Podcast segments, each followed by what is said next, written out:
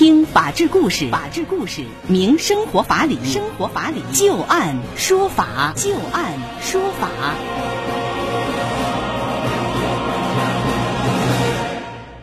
北京时间的十八点零二分，您现在正在关注收听的是石家庄广播电视台农村广播，在每天的傍晚六点到六点半为您带来的旧案说法，我是志金。我们会在每天的节目当中，就一些真实发生的案例来邀请我们的法律顾问，帮助大家分析其中所蕴含的法理和人情。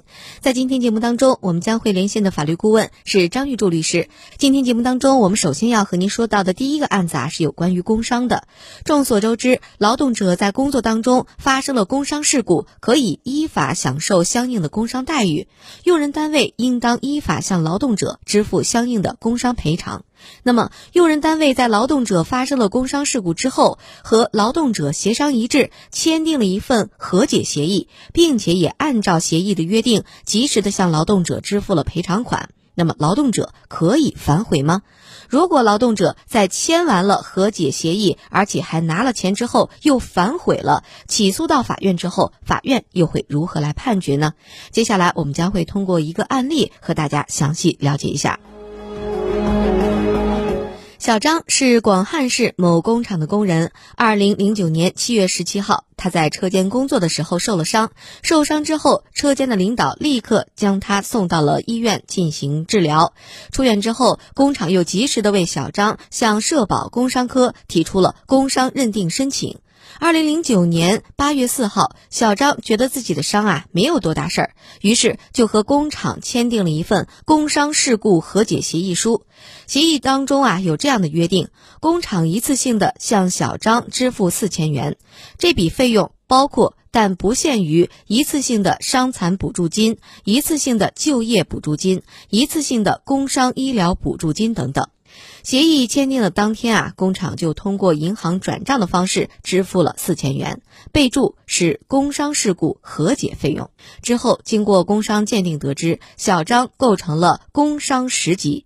小张就认为，工伤十级应当获得的赔偿款远远大于工厂给他支付的四千元，于是向法院起诉，请求确认工伤事故和解协议无效。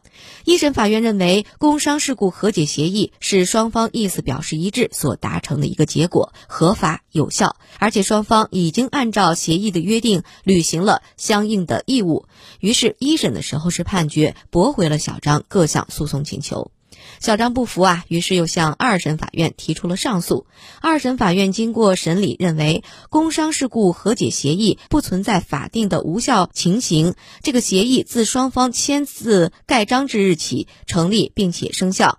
但是呢，这个协议存在着显示公平的问题，于是判决撤销了一审法院所判决的结果以及这个工伤事故的和解协议。那么接下来我们就来听一听张玉珠律师啊对于这个案子的分析和点评。一审和二审的这个结果是不一样的啊。一审觉得这个协议是有效的，二审呢是撤回了这个协议。您觉得这个协议究竟有效还是无效呢？一般签订这种和解协议，在什么样的情况下它就是无效的协议呢？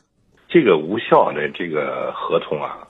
这个法律呢，它要有明确规定。嗯，这个明确规定呢，就一般的来讲，就是违反法律法规强制性规定的。那么你按照新的民法典规定的，你比如说我们那天讲，无民事行为能力人签订的合同，是吧？六岁的孩子给你签订个合同，把他家房子给卖了，显然不行。这行啊？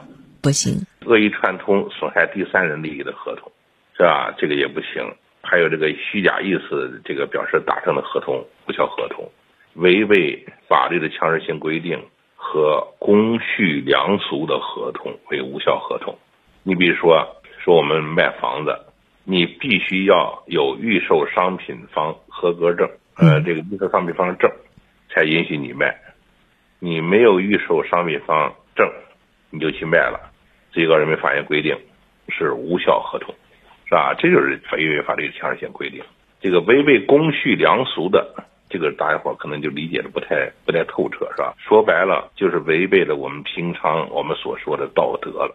那张律师，您看在这个案子当中啊，在这个案子当中，作为小张来讲，他最开始的时候是签订了一份和解协议。这个时候，您觉得他签的这个和解协议究竟是有效还是无效的呢？你看，这个能对应上哪一条啊？哪一条他也对应不上。嗯，也就是说，在您看来，它应该是一个有效的合同，是吗？对，你看啊，他无民事行为能力人，他算不上，也不是虚假意思吧？嗯也没人跟他串通吧？嗯也没有违背法律的强制性规定吧？嗯也没有违背公序良俗吧？嗯是吧？所以说呢，这里边就涉及的问题，说无效的合同自始无效，这个东西呢，咱们得讲讲。说至今我没超过海洛因，说至今买你二斤海洛因，十天以后供货，十天以后你不供给我货了，我到法院起诉你了。法院说你这海洛因能买吗？那犯罪的这是。嗯，这显然是不可以的。嗯你们俩从签字的时候，那你就是无效的，对不对？嗯签字你就是无效的。第二种呢，就是可撤销的合同。我说志晶，你有手表吗？我想买个绿鬼的。你说我有啊，多少钱儿？正规店卖十八万。哎，你说十万？我新的吗？你说新的，我说给你五万块钱定金，十天以后交货。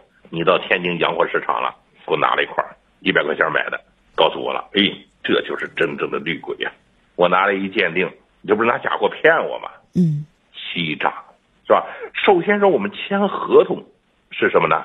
这个是没问题的，对不对啊？嗯签合同这个是有，我让你买买手表，是吧？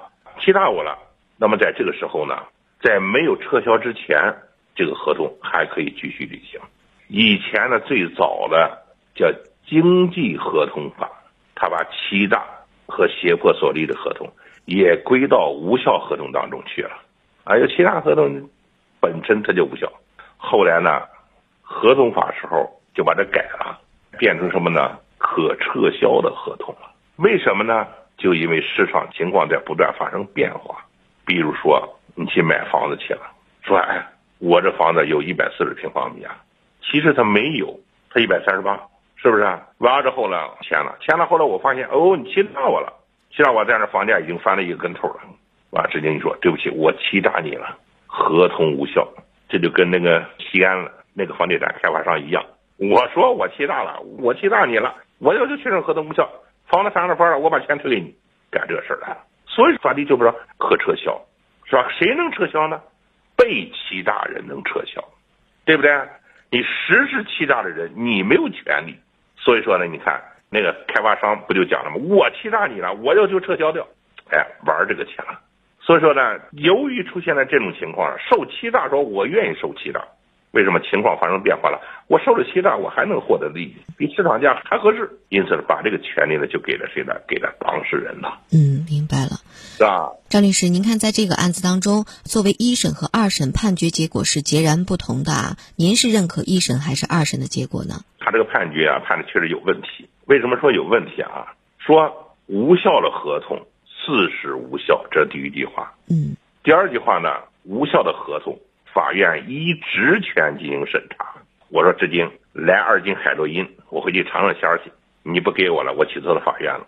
我说我要求至今给我二级海洛因，我可没说无效啊，我只是要求你履行合同了。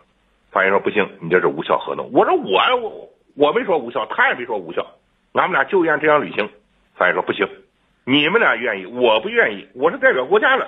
所以说呢，你们俩愿意不行，我就给你判无效，这叫依职权来进行审查。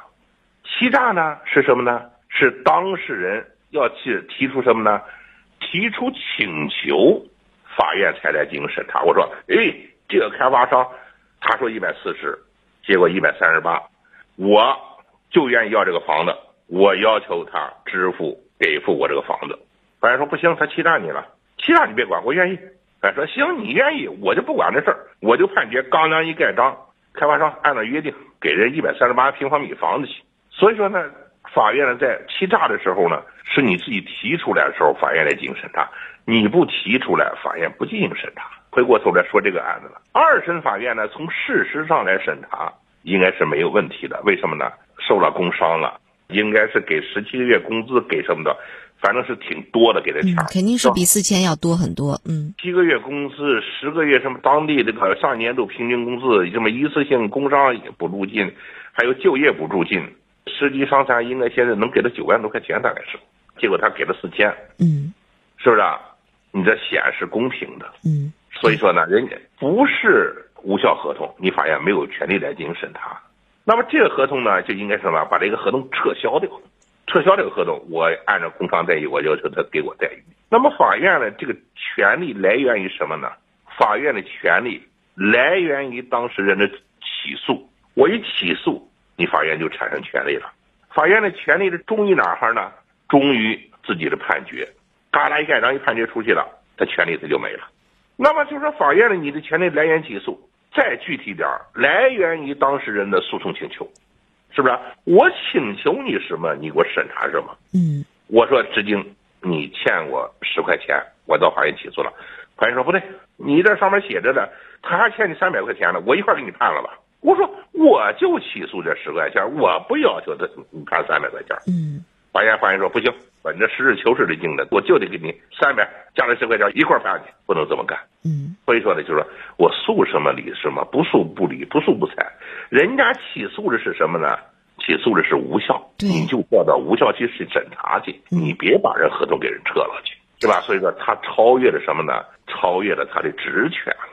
您的意思是一审和二审其实都是有点问题的，是吧？对。一审他首先他没有考虑这个合同显示公平的这个问题，完全就说你当初既然你签订了这个合同，你就是合法有效的，你就应该按照这个合同履行，而且现在已经履行了，所以一审完全驳回了小张的诉讼请求。您觉得这个您不认可？到了二审的时候，虽然他考虑到了这个协议显示公平的问题，但是有一个什么问题呢？就是小张他的诉讼请求是请求认定工伤这个事故和解协议是无效合同，但是最终呢？法院判决结果呢是判决是给撤销了这个协议了，所以说在这块也有点问题，是吧？对他超越了他的权利。那您觉得应该判个什么呢？就是直接就判他这个合同是无效的就可以了吗？你看啊，一般的来讲，到了一审法院经过审查，嗯，说这无效不能成立，应该是可撤销。一般的法院呢会给你提醒的，哎，说原告。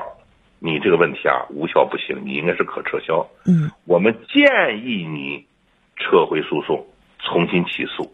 如果你要是不听我的，是吧？你非要这么诉讼，那我只能按我的结果来了，我就驳回你诉请就完了。明白你的意思了，也就是说，作为小张来讲，在第一次一审的时候。他其实如果要收到了这个建议，他应该把这个撤回去，重新再打一个新的这个官司。新的官司当中会有一个新的诉讼的请求，这就不应该走二审了，是这意思吗？啊，对对对，他就不应该走，他应该再重新起诉，再重新再起诉一遍，然后修改一下他自己的诉讼请求就可以了，是吧？这样法院呢，他就干什么了？其实这个案子，你看一审呢，一审法官也没认为这个合同呢是可撤销的，嗯嗯，他认为就是合法有效的，我就不问你诉讼就得了。对，所以说在这个案子当中，一审和二审其实都是有一些问题的啊。呃，同时我们也发现打官司真的是一个技术含量非常高的一个事情。你的诉讼请求是什么样的？一个无效，一个撤回，在我们普通人来讲，感觉好像这都没有什么差别啊，都是说它没用，这个合同对我没有约束力。但是其实里边还是有很多的这个不同点的，所以专业的事情还是得交给这个专业的人士来做啊。